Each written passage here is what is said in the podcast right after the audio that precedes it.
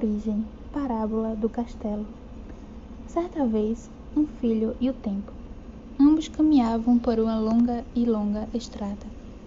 Quando nesse caminho, esse filho encontrou com várias pessoas. Ao redor desse caminho, à medida que ele ia caminhando, as pessoas iam lhe atirando pedras e pedras.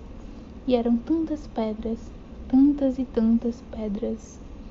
E, ao decorrer desse caminho, à medida que o tempo ia passando, esse filho ia recolhendo todas elas.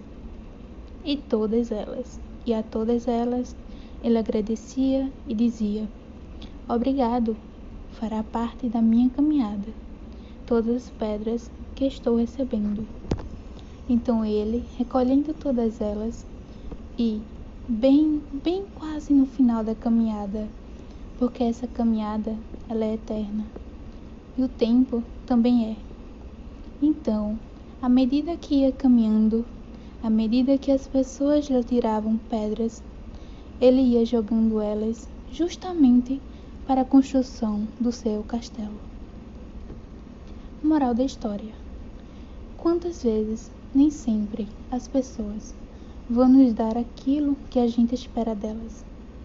E que também é importante a gente não esperar tanto das outras pessoas, que possamos esperar cada vez mais de nós mesmos ou de nosso Pai.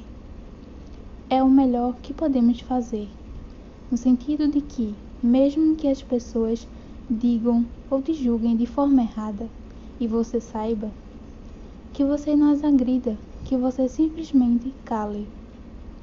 Por vezes, é melhor silêncio do que palavras. O silêncio às vezes fala tanto. Que a gente saiba cada vez mais nos calar diante de algumas coisas que possam nos acontecer. E que a gente saiba fazer coisas lindas, coisas maravilhosas, daquilo que a gente recebeu de outras pessoas. E que não foi tão legal assim. Recomendação: Peguem essas pedras que te jogam e construam vossos castelos que a gente saiba também fazer proveito até mesmo das situações mais difíceis de nossas vidas. Nem sempre vai ser tudo flores. É preciso entender isso também. Arruda, vírgula, J. B. De. E Deus. 2020, novembro.